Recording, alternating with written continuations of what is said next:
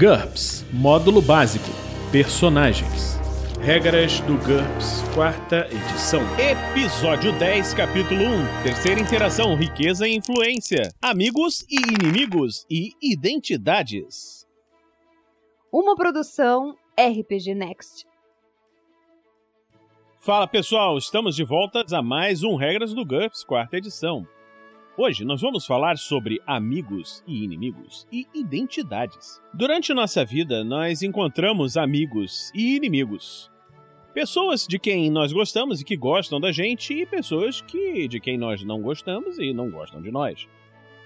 No GURPS, isso daí pode ser representado pelas vantagens e desvantagens de amigos e inimigos.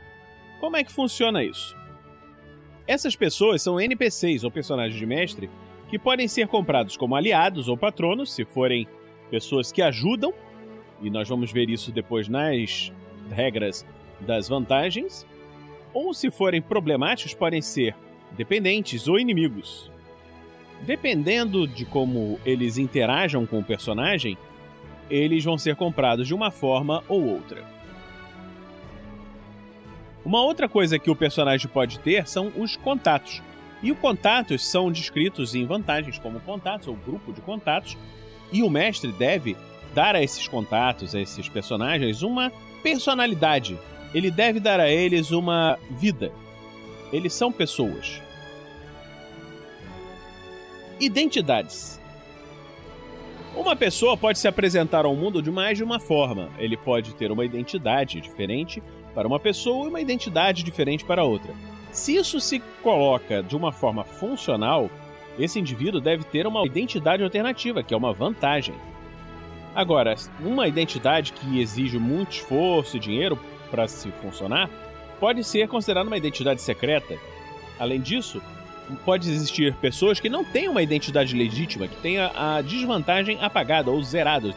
Em muitos lugares do mundo, é lícito o uso de pseudônimos para preservar a privacidade das pessoas.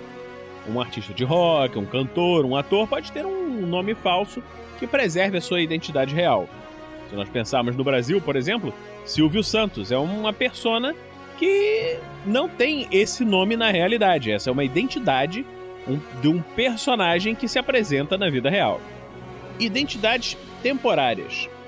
Qualquer pessoa pode ter uma identidade alternativa que é feita às pressas e não funciona direito. Quando ela é descoberta, ela é eliminada e às vezes o personagem é perseguido por ter usado uma identidade falsa. Essa identidade alternativa desse tipo não deve ser comprada com pontos, mas com dinheiro. Uma identidade temporária padrão tem uma vida média de uma semana. No, depois do fim desse período, o mestre tem que jogar três dados. Se ele obtiver um resultado menor ou igual a 8, as autoridades descobriram os registros falsos. Caso contrário, a identidade é mantida por mais uma semana. E é isso aí o processo se repete.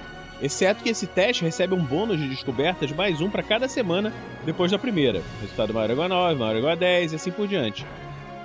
O preço de uma identidade temporável é negociável e depende de contatos e perícias do personagem no cenário.